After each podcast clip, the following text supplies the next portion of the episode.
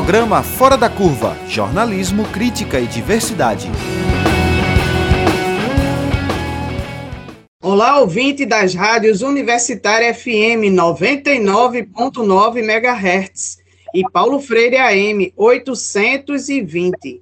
É, eu sou Ana Veloso e o Fora da Curva é transmitido ao vivo todas as sextas-feiras, com reprise segunda e quarta. Eu sou professora do Departamento de Comunicação da UFPE e vou estar com vocês hoje no nosso Fora da Curva. A luta por uma mídia democrática que respeite todas as pessoas, valorize a diversidade brasileira e prime pela escuta de uma pluralidade de fontes tem sido uma das bandeiras dos movimentos que defendem o direito humano à comunicação.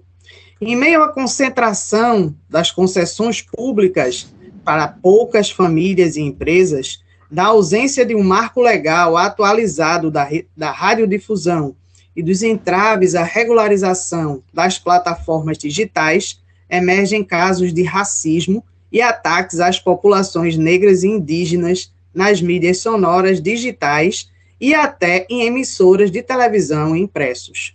Ao mesmo tempo, as mídias negras despontam como espaços de aquilombamento, produção qualificada de uma comunicação independente e, sobretudo, de resistência. No Fora da Curva de hoje, a gente quer saber por que precisamos de uma comunicação antirracista. Para discutir o tema, convidamos Sandra Oliveira, mulher negra feminista, educomunicadora e terapeuta comunitária do Centro das Mulheres do Cabo. Bem-vinda, Sandra Oliveira, ao nosso programa de hoje, ao Fora da Curva. Nós convidamos também a Alice Andrade. Ela é professora substituta do Departamento de Comunicação da Universidade Federal do Rio Grande do Norte e pesquisadora de mídia e questões étnico-raciais. E Aline Braga, jornalista sergipana, apresentadora da TV Assembleia e integrante do Intervozes, coletivo Brasil de Comunicação. A gente vai começar com Sandra. Sandra, por que nós precisamos de uma comunicação antirracista? Primeiramente, né, bom dia. E agradecer o convite, Ana. Para mim também é um privilégio muito grande estar nessa bancada. Uhum. Essa representação tão gigantesca de mulheres negras, né? E eu costumo dar muita importância à representatividade né, da mulher negra nos espaços de poder, né? Estamos nesses espaços de poder. Comunicação é um espaço de poder grandioso. Então, Ana, é, por que precisamos de uma comunicação antirracista, né?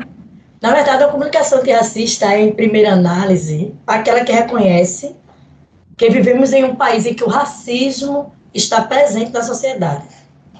E para isso precisamos combater e apoiar ações antirracistas, levando para as pessoas mais informações sobre o assunto, discutindo as pautas de enfrentamento ao racismo e de como ela afeta diretamente as nossas vidas. Né? O racismo não é um, um problema que apenas o negro deve buscar solução.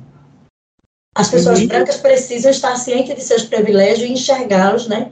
A luta por justiça social. É, combater o racismo faz parte de um processo de libertação e busca por equidade. Racismo é um problema de todas e todos, né? e a comunicação tem um público que acompanha e enxerga a sociedade de forma como é exibida por, por esses veículos. Uhum. Tanto rádio como televisão, né? Por isso a mídia tem um papel de incentivar o debate e a luta antirracista para que dessa forma possamos evoluir e tornar o racismo um conceito extinto em nossa realidade. Esse é o papel da comunicação antirracista. Muito bem. E aí, Aline Braga, qual é o papel da comunicação antirracista? Você que é do coletivo Intervozes. Prazer. Bom dia a todo mundo que está presente aqui. Prazer enorme também estar aqui né, nessa tribuna com, com vocês todas. E já respondendo sua pergunta, Ana, eu sei que a gente vai falar da pesquisa mais adiante, né, mas as respostas, a gente tem muitas respostas em relação a por que, que a gente precisa de uma comunicação antirracista, né? A pesquisa responde muito, porque quando a gente vai se debruçar aí na mídia tradicional, a gente observa é, principalmente as vozes que são silenciadas, né? E não coincidentemente, essas vozes que, estão, que são silenciadas são as vozes que estão aí, é, na, na, que são, digamos assim, pisoteadas na hierarquia que a gente decidiu criar enquanto sociedade, né? A gente vive numa sociedade que vai criando vários símbolos para hierarquizar as pessoas, né? Para dizer, olha, essa pessoa merece mais coisas, essa merece menos e etc. A gente faz isso de uma forma muito complexa, estruturada, muito mais do que o que eu estou falando aqui, né? Discorrendo é, para responder sua pergunta, mas essa hierarquização ela aparece muito nessa na nossa pesquisa, e é o que estabelece a necessidade de uma comunicação antirracista. Né? E para isso, eu gostaria de lembrar por que a gente se comunica, né? A gente, a gente se comunica para as nossas demandas, a gente se comunica para as nossas necessidades, a gente se comunica independente de existir um jornal impresso, quando ele começou a existir, de a gente conseguir criar a ferramenta da rádio, etc., né? A gente sempre se comunicou para exprimir as nossas demandas, para exprimir afeto e etc. E por isso que é, a gente, por exemplo, enquanto intervozes, pauta a comunicação como um direito humano, porque sem ela a gente acaba é, deixando de lado muitos outros direitos, né? E, e, de provocar as demandas e as necessidades que a gente precisa, sejam elas de ordem básica do ser humano, de alimentação, ou da ordem, é, é como eu falei, do afeto. Então, uma comunicação antirracista é essencial para a dignidade das pessoas que convivem com a gente no dia a dia, nas cidades, nos estados, no, no Brasil, né? E hoje é, a gente vê que as mídias independentes que fazem uma comunicação antirracista de forma mais incisiva, de fato conseguem pautar e colocar essas, essas questões e demandas que eu estou dizendo aqui, que a gente né, usa no ato de se comunicar para coletivizar, para dizer para as pessoas, olha, você também, poxa, então vamos fazer isso junto, porque eu também estou precisando. Falar, ah, você viu aquilo também? Bom, vamos falar sobre isso, porque quem sabe a gente consegue conversar uma solução. Né? Então, de forma simples, é, é isso que a gente precisa quando a gente se comunica e as pessoas que sofrem racismo precisam se comunicar justamente para garantir a dignidade delas, apesar de que essa luta não deveria ser tão árdua para isso, né? Mas é assim que acontece e é por isso que a gente precisa de uma comunicação antirracista. É, a gente estava perguntando agora é, a importância de uma comunicação antirracista. Enquanto a Alice resolve a conexão dela, aí eu vou passar a bola é, para a Aline novamente, para a Aline falar por que, que a questão do racismo ainda é tão difícil de ser trabalhada nos meios de comunicação. É, então, pergunta, não é fácil essa pergunta, hein, hein, Ana? É, ela já tentou ser respondida por diversas é, dissertações de mestrado e, e tese de doutorado, né? Mas é, eu acho o seguinte, né? A gente, no Brasil, a gente está acostumado, né, muito bem acostumado, sedimentado, e sedimentada também, a ter uma. É, essa escala de privilégios, que é como eu comecei respondendo a sua pergunta, né, e eu vou citar como exemplo a própria pesquisa também, né, a nossa pesquisa do Intervozes, é, que tentou estudar aí como é que a mídia cobriu as leis de cotas, né? E uma das coisas que chama bastante atenção é quem são as fontes, né, buscadas por esses jornais, por essas redações, para falar sobre as cotas. E o que a gente vê é que a deslegitimação né, é, das pessoas de pele escura no Brasil, as pessoas negras, pretas e pardas, é tamanha que mesmo numa intenção, né, quando estava ali se tentando colocar as leis de cotas, primeiro a nível estadual, depois em 2012 a nível nacional, é, as pessoas menos ouvidas em relação a isso são as pessoas beneficiárias das cotas. Né? Então a gente ouve o ministro do STF diversas vezes, a gente ouve as pessoas que estão nos cargos institucionais, mas quando você vai para os movimentos sociais e para os estudantes-alvo das cotas, a quantidade de falas e de busca dessas pessoas é muito menor, enquanto das pessoas que, por exemplo, entraram com é, processos judiciais contra as cotas, alunos e alunas que se sentiram prejudicados naquele momento, é, são muito mais ouvidas do que os beneficiários das cotas. Então, o que, que acontece, né? Ou seja, a própria mídia, no momento em que você alavanca a pauta ali no início dos anos 2000 para debater isso, né?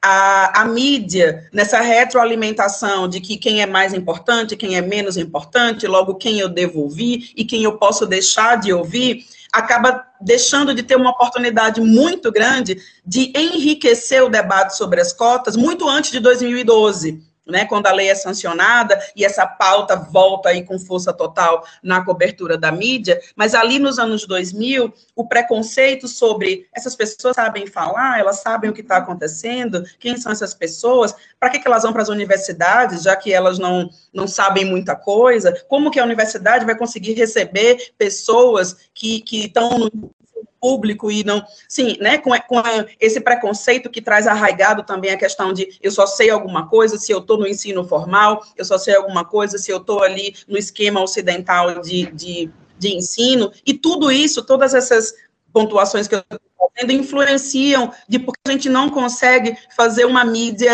é, menos racista e mais, né, não consegue fazer ela mais antirracista, porque é, isso está tão arraigado, né, como o Silvio de Almeida faz questão de mostrar para a gente na, na, quando ele traz a questão do racismo estrutural, está tão arraigado que quando eu vou fazer a valorização erroneamente na questão da escolha das minhas fontes, por exemplo, né, para citar uma, uma das questões que a gente alavanca na pesquisa, quando eu vou fazer a escolha das minhas fontes, eu uso esse recurso da hierarquização de pessoas também e acabo não conseguindo fazer o debate mais profundo, mais rico do que é esse Brasilzão que está sendo deixado de fora pelas políticas públicas, né? Então, é, nós jornalistas, nós na redação, é, temos que lembrar que a gente também está sob é, as ideias do racismo estrutural, né, e para fazer uma pauta mais equilibrada, uma pauta mais democrática, uma pauta que de fato diga assim, vamos conhecer quem somos nós, o Brasil, a gente precisa romper, inclusive mentalmente, enquanto jornalistas, essas é, é, esses escalonamentos de hierarquização de pessoas, né, que a gente faz, que as mulheres também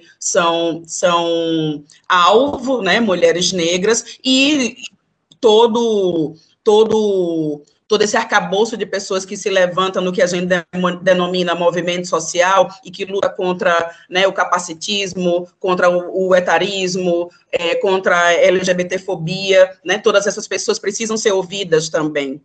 Então, Alice, é, a Aline estava tratando sobre por que, que a mídia ainda é tão racista, de um modo geral, com base nos estudos que ela atuou, onde ela atua lá no, no Intervozes e, e tudo. Mas eu queria que você falasse por que a gente precisa de uma comunicação antirracista. Mas eu estava ouvindo a Aline sim, e eu acredito que a gente parte desse mesmo lugar né, de pensamento, porque eu acho que pensar uma comunicação antirracista no Brasil, em um país como o nosso, envolve pensar a centralidade da mídia e do próprio racismo nesse tecido social brasileiro. Pensar que a nossa mídia, como ela é composta por muitos oligopólios, historicamente, né, dessa forma, ela é constituída a partir de matrizes específicas é, de visibilidade, matrizes discursivas que são coloniais, que são racistas, que são misóginas. Então, quando a gente pensa em uma comunicação antirracista, a gente está pensando em um espaço que é democrático, é representativo, é transformador dessa realidade que a gente tem hoje no cenário da comunicação. Então, uma comunicação antirracista, ela vai visar enfrentar o racismo e também outras formas de opressão, então a misoginia, a LGBTQIAP+, fobia, né? É, enfim, todas as formas de opressão, não só o racismo em si, porque as pessoas que compõem essas mídias negras entendem que essas matrizes de opressão, elas são interligadas, e eu acho que além da representatividade, que é importante sim, esse debate, o compromisso é como a Aline muito bem colocou no início, é com a dignidade do povo negro brasileiro e contra esse imaginário social pejorativo sobre corpos de pele escura, nessa visão que foi criada inclusive pela própria mídia. Então, a comunicação antirracista é fundamental para um país mais democrático, plural e diverso, com certeza. Sandra, e como é que o Centro das Mulheres do Cabo faz a sua comunicação antirracista? Então, a gente é, do Centro das Mulheres do Cabo, Ana, eu acho que para início é uma comunicação voltada ao popular, né? É voltada ao popular, né? Quando a gente já já desenvolve as nossas ações nas comunidades com as mulheres, né? nas diversas comunidades que o Centro das Mulheres atende, né? na, na, nossa estrada aí de 39 anos, né? Essa comunicação sempre foi um carro-chefe do Centro das Mulheres do Cabo, a comunicação popular, né? Além das campanhas das nossas redes sociais e através do Rádio Mulher, né? Já na produção do espelho, né? Na escolha do tema, na programação e até a realização do mesmo, né? Quando a gente tem a, a, a preocupação de estar tá dialogando e estar tá trazendo pessoas que vão falar desse tema nessa, nessa, nessa vibe dessa comunicação popular para que seja um entendimento muito mais direto, né, chegado. E também nas nossas parcerias, né, com a Rede de Mulheres Negras, com os fóruns, né, e uma programação totalmente voltada para o enfrentamento às violências né, contra a mulher e ao racismo. Então, acho que o forte né, como Centro das Mulheres né, atua, né, produz a sua comunicação, é a comunicação popular, feita no, no, no corpo a corpo, né, nas ações desenvolvidas nas comunidades e através do Rádio Mulher, que já está aí há mais de 20 anos, né, fazendo essa comunicação tão forte e dando para a gente tantos resultados de transformações. Muito bem. A trajetória do Rádio Mulher desde 1997, Sim. ao vivo, gravado em rádio comunitária, em rádio comercial. Essa trajetória é fundamental. Alice, a gente tem uma mídia negra muito potente, inclusive a Aline até tratou disso agora, quando ela entrou discutindo a importância da mídia negra, mídia independente. A gente tem inúmeros grupos, a gente tem o Guelé 10, Notícia Preta, Alma Preta, Negri, as blogueiras negras, Coletivo Afronte, Resistência Afroliterária e tem vários outros. Esses grupos, eles atuam nas redes digitais, eles têm produção de podcast, fazem oficinas de comunicação, realizam intervenções nas ruas e denunciam o racismo no campo virtual também. E a pesquisadora Janine Moraes, ela tem defendido que a imprensa negra, é, a comunicação popular e outros grupos se propõem a trazer uma nova perspectiva sobre a realidade da, popula da população brasileira. E o Pedro Borges, um dos fundadores do Alma Preta Jornalismo, ele defende que não basta ser negro, tem que fazer uma cobertura antirracista. Alice, quais são as principais características das mídias negras brasileiras? Então, Ana, é, no início desse ano, em março, eu defendi minha pesquisa de doutorado, né, chamada Aquilombamento Virtual Midiático, que foi uma proposta metodológica para estudar as mídias negras. Eu desenvolvi no programa de pós-graduação Estudos da Mídia, na UFRN, junto com a professora Socorro Veloso e a professora Ana Veloso também contribuiu muito né, com o crescimento dessa pesquisa. E a gente buscou exatamente procurar, né, buscar as características dessas mídias negras. E a gente partiu do pressuposto de que existe um fio invisível, digamos assim, que liga diversas formas de resistência negra no Brasil. E esse fio ele vai partir das revoltas coloniais e dos quilombos. Então, o aquilombamento está presente em várias formas de resistência dos povos negros, né, africanos e afro-brasileiros na nossa história. Então, a gente organizou as características dessas mídias negras em oito pontos principais, assim, falando, né, de forma resumida. A, o primeiro é que essas mídias negras, elas têm uma raiz histórica muito forte na imprensa negra brasileira, que não era propriamente a imprensa abolicionista, porque muitas vezes a imprensa abolicionista era formada por pessoas brancas, por homens brancos, na verdade, né? que tinham esses ideais, mas a imprensa negra era feita por, pelos próprios povos escravizados ou ex-escravizados. Então, existe essa raiz histórica dessa mídia negra digital, digamos assim, com essa primeira imprensa negra que surgiu ainda no período colonial. É, a segunda característica é que elas buscam romper com essas imagens estereotipadas que a mídia tradicional nos colocou, através do próprio jornalismo, mas também do, do audiovisual de modo geral, né, do entretenimento, das novelas, dos filmes, das séries.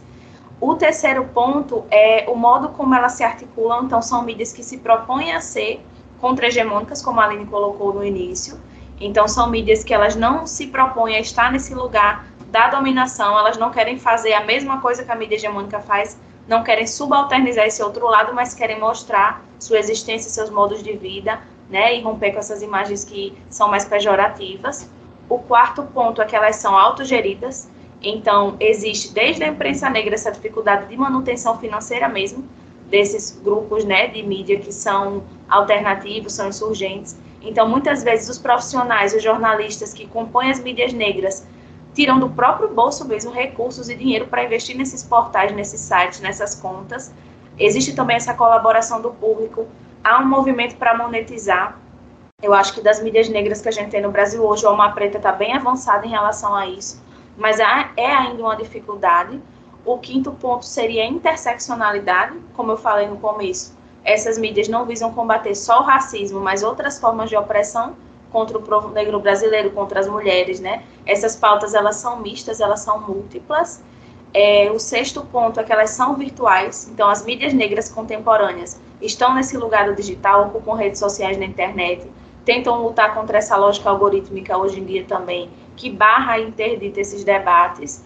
É, elas são aquilombadas, são espaços não só de aquilombamento externo, né, que visam trazer essas pessoas negras para esse lugar de autorreconhecimento, mas internamente. Então, a lógica de uma redação tradicional e hegemônica comercial é uma. As mídias negras, muitas vezes, elas se colocam nesse lugar de acolhimento dos próprios profissionais. Alguns jornalistas colocam até assim que a reunião de pauta é uma sessão de terapia, porque é um lugar seguro para falar sobre suas próprias questões.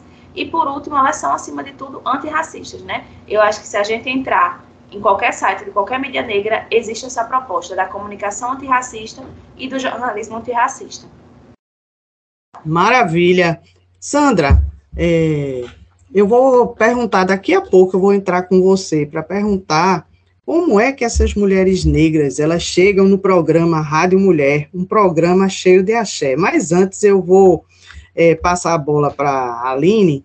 Aline, como é que você percebe aí, na sua realidade, em Sergipe, essas mídias negras? Vocês têm uma, uma pesquisa, ou vocês têm uma relação com as mídias negras aí em Sergipe, ou junto, mais perto, na Bahia? Como é que você percebe essa atuação?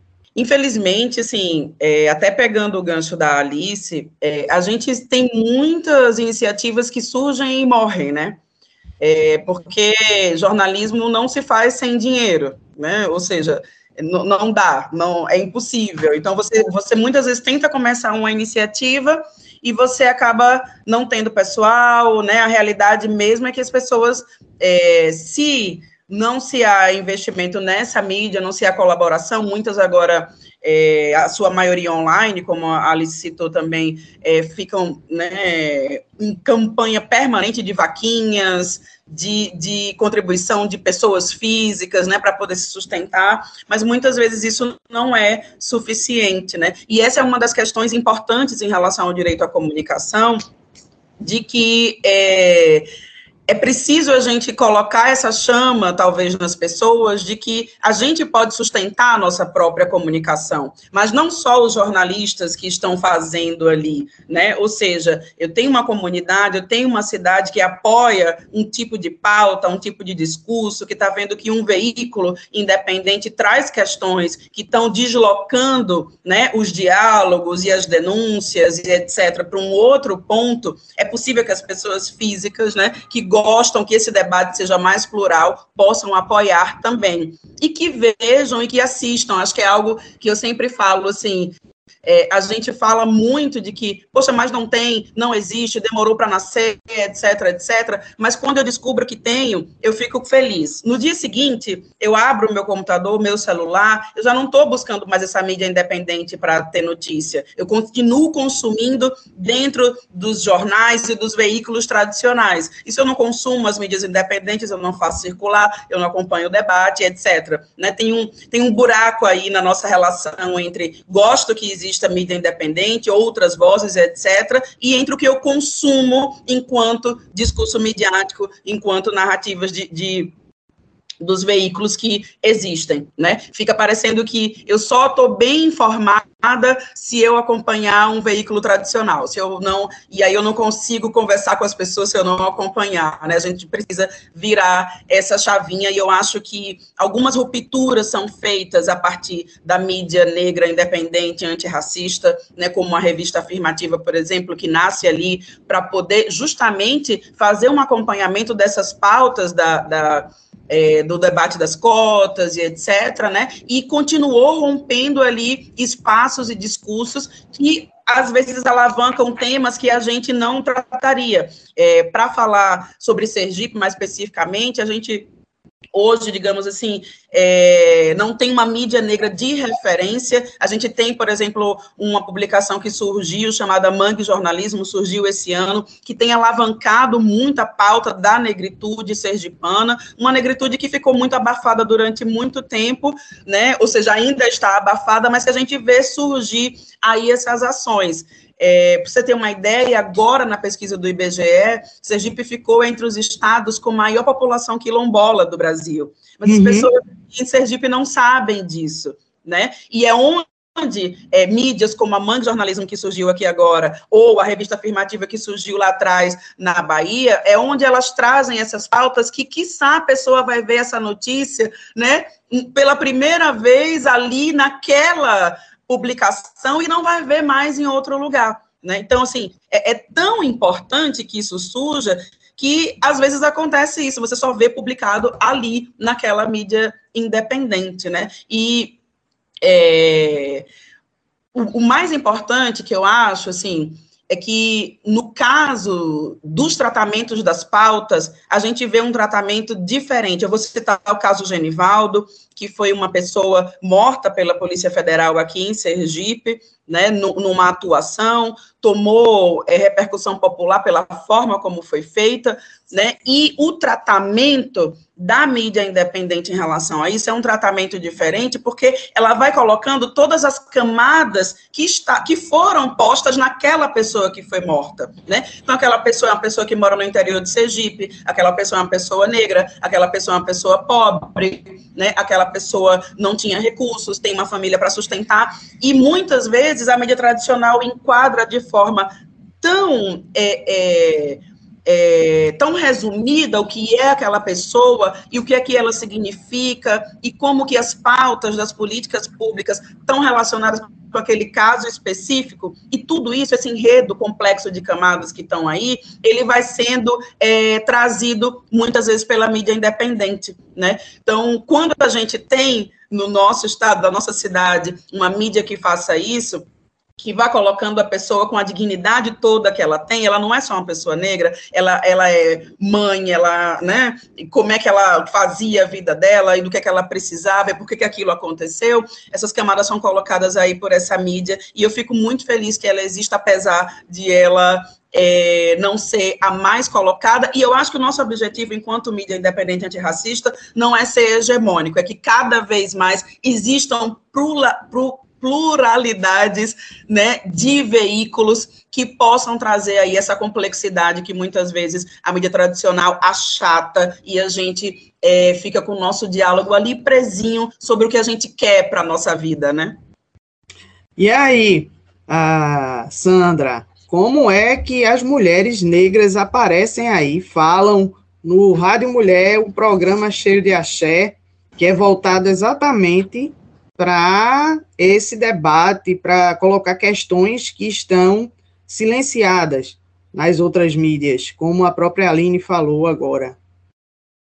Ana, a gente, o Centro das Mulheres do Cabo sempre trouxe nas suas pautas, na sua bandeira de luta, o enfrentamento ao racismo, né, em diversas, de diversas formas, mas a criação, né, a nova roupagem do Rádio Mulher, né, que já está há 10 anos, e tem um programa específico para tratar disso, né, tem, tá, tá de 10 anos para cá, iniciou com Cida Santos, quando a gente discutiu que tinha necessidade de debater, de trazer como pauta um programa específico para ser discutido, né, enfrentamento ao racismo, da visibilidade, a poetas e poet, poetas e poetisas negras, a cantores e cantoras negras, autoras negras, né, e falar da história que não é falada, que não é que não está escrita nos livros, né, surgiu a ideia da terça-feira de ser a terça-feira o programa a Rádio Mulher um programa cheio de axé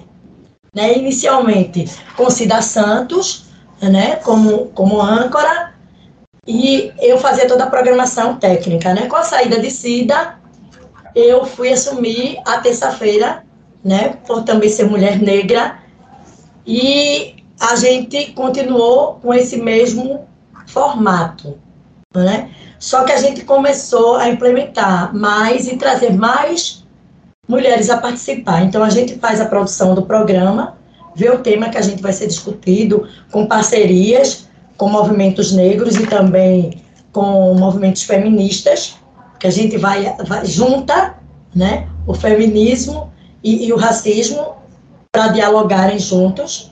Então, a gente produz o programa, faz a escolha do tema e convida as mulheres a estarem participando.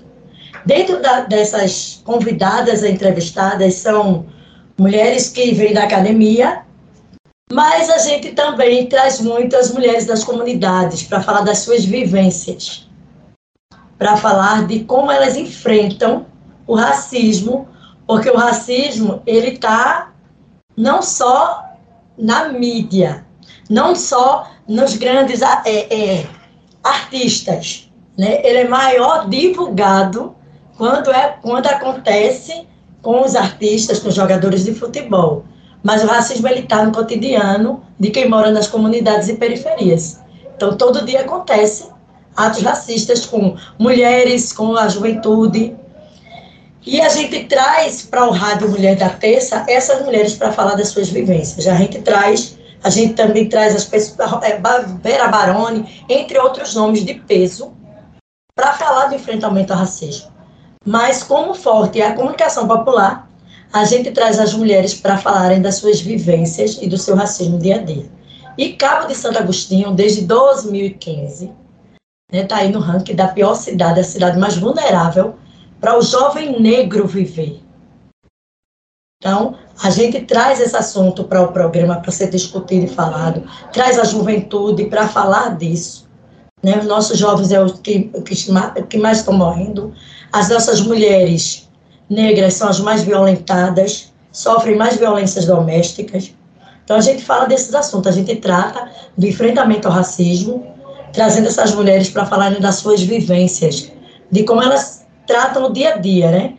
E Ana, e Aline, e Alice, algumas nem sabem exatamente, não tem a questão da identidade racial.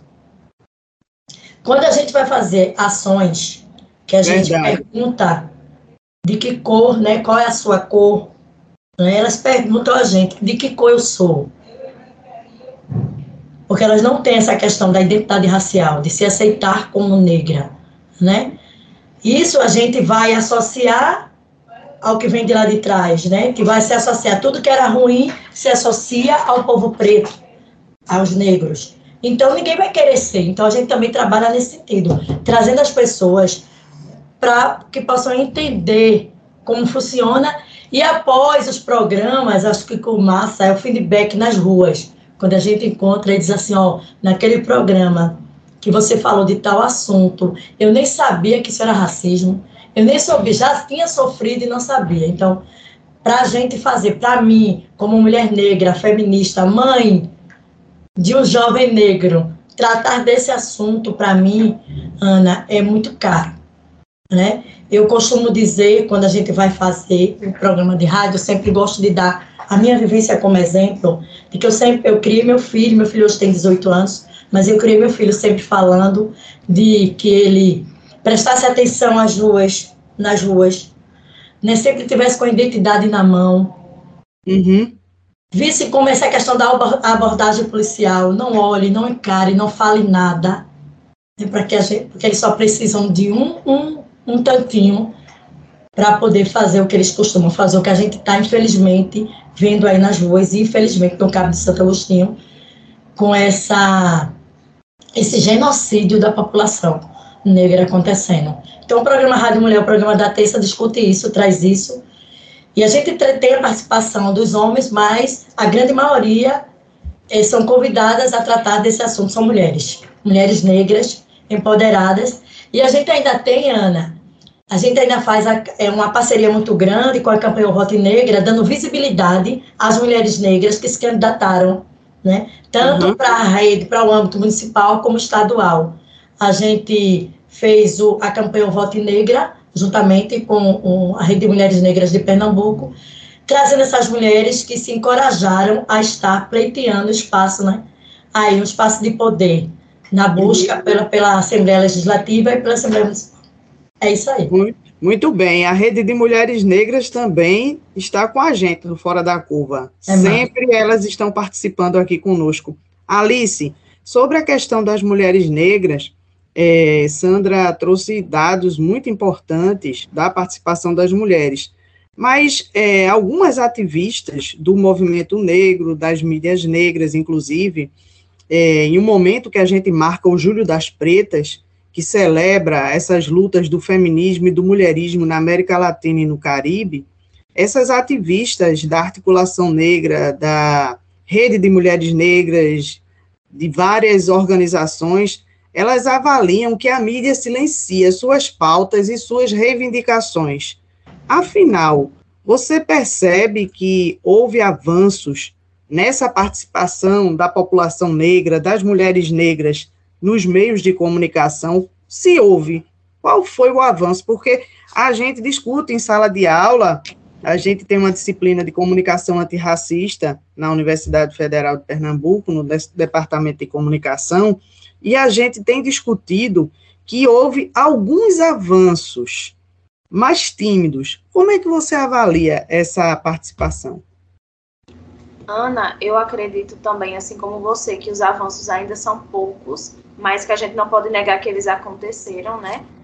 Eu acho que quando a gente olha para esse panorama das mídias independentes, alternativas e contra-hegemônicas, essa participação ela é muito maior, porque surge daí essa demanda e essa reivindicação do reconhecimento do lugar, do peso e da importância da participação dessas mulheres negras, né, que estão na vanguarda da resistência negra no Brasil, secularmente.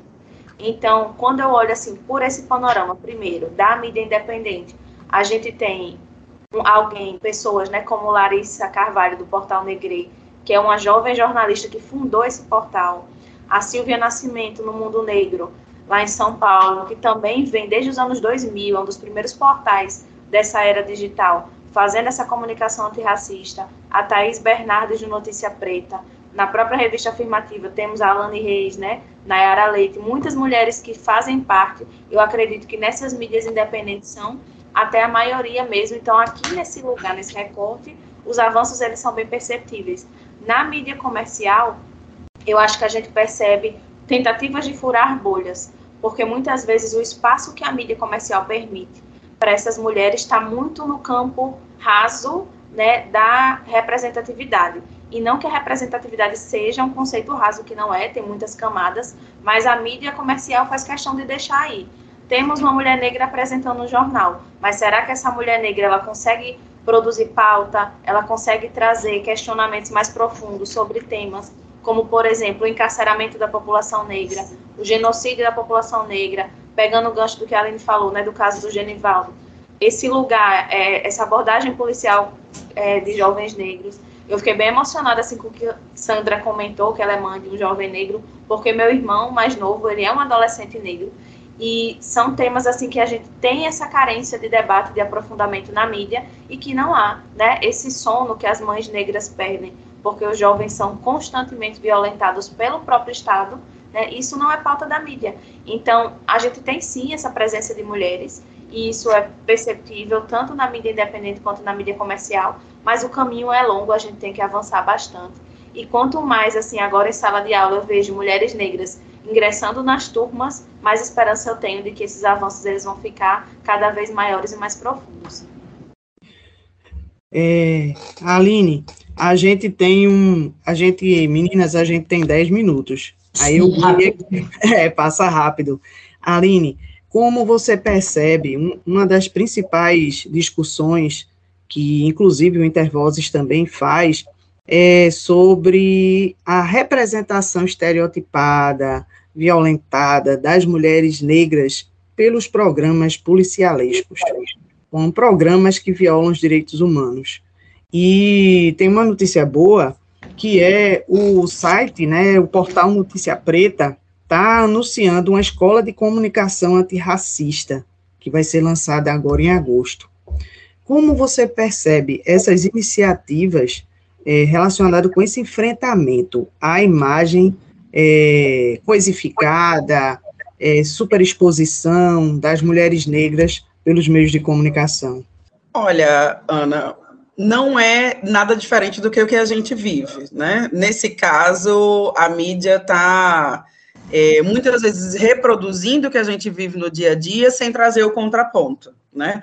É, eu quero lembrar, infelizmente, né? Estou trazendo casos difíceis hoje do Genivaldo e quero lembrar é, do quanto de espanto que foi causado na, na população brasileira quando a gente viu também policiais arrastando o corpo de uma mulher negra, né?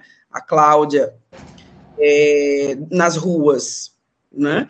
E é, acredito que todas as mulheres negras já passaram por, uma, por um movimento de desqualificação do que ela tenta representar enquanto é, ser humano que ela se vê, né? Muitas vezes as mulheres negras se veem de uma forma e sem dizer uma palavra, é, toda essa é, essa construção, né, essa construção estética que eu tenho aqui, a construção mental, intelectual, é, de trato com as pessoas. Inclusive, é importante a gente dizer por que, que o movimento do Júlio das Pretas, que vai para a mídia nesse momento do Júlio, mas é uma construção das mulheres pretas, pardas, né, das mulheres negras durante a sua vida inteira, é, ele é importante porque ele traz uma discussão sobre toda a sociedade, né?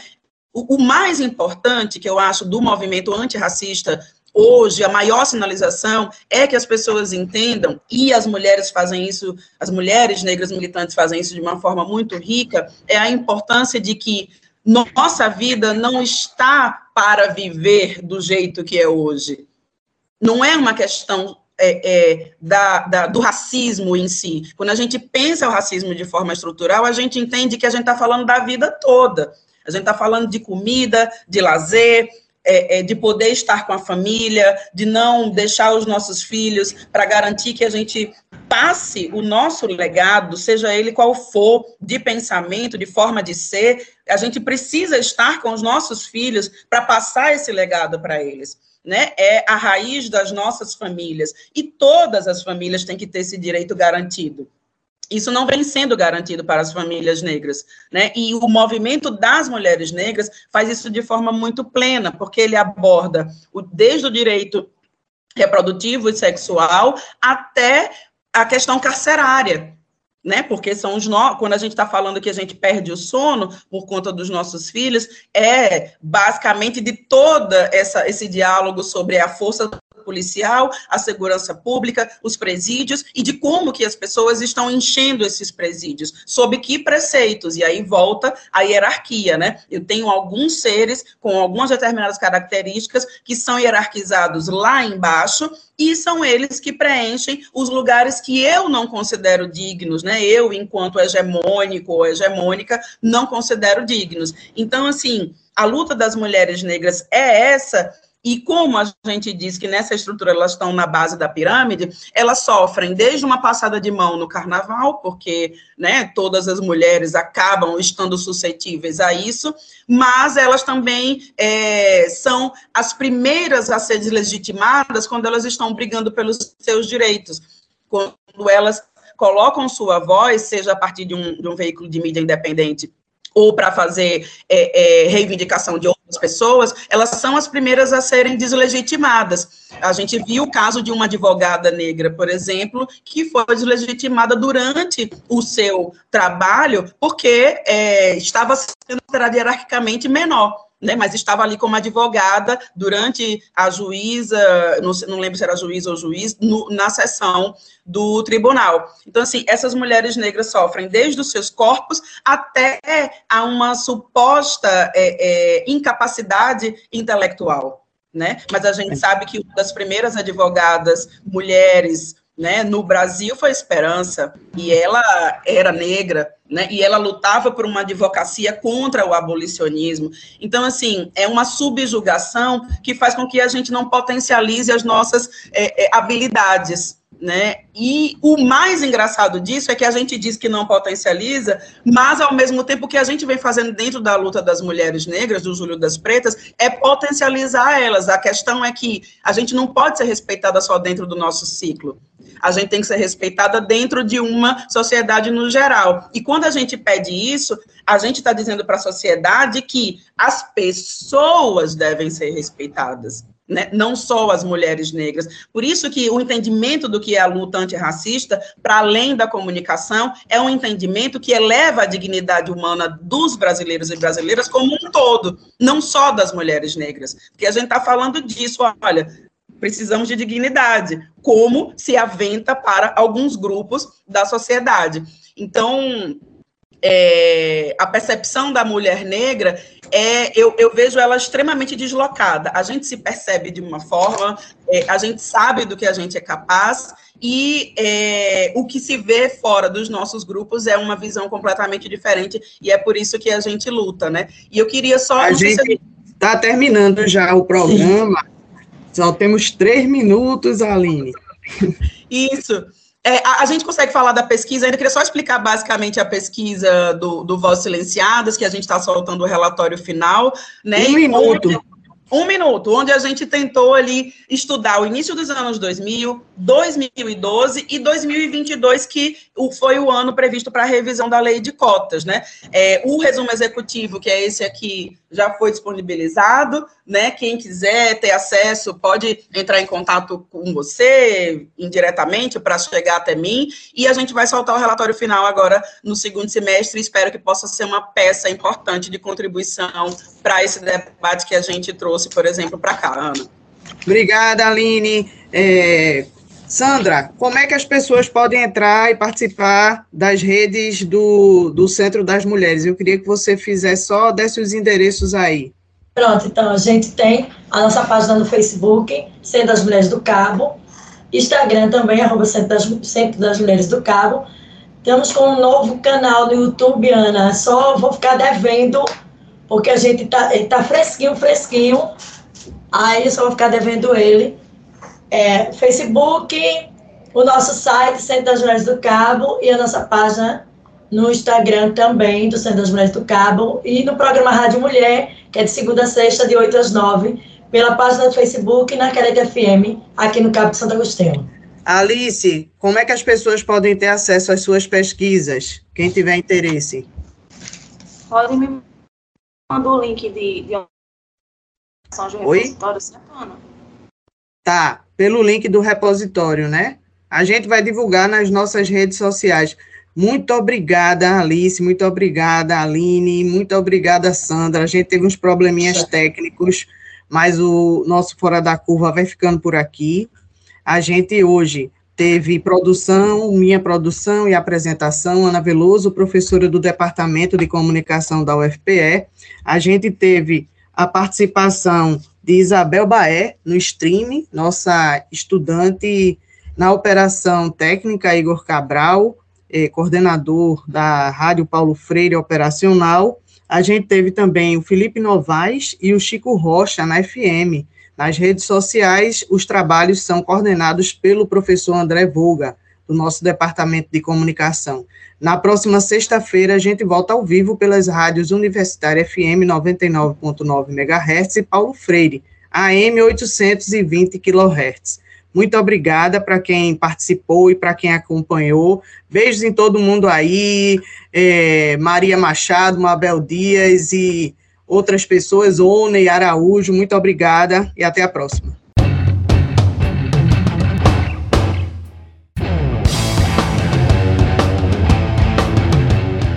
O programa Fora da Curva é uma realização do Departamento de Comunicação Social da UFPE, com o apoio do Departamento de Sociologia e do Núcleo de Rádio e TV Universitária.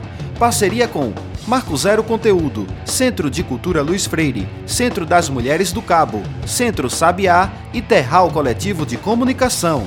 Esse programa fica disponível nas nossas redes sociais, na nossa página do Facebook, no canal do YouTube e no Mixcloud. A música tema do nosso programa foi composta pela banda Diablo Motor. Programa Fora da Curva. A gente fala o que a maioria cala.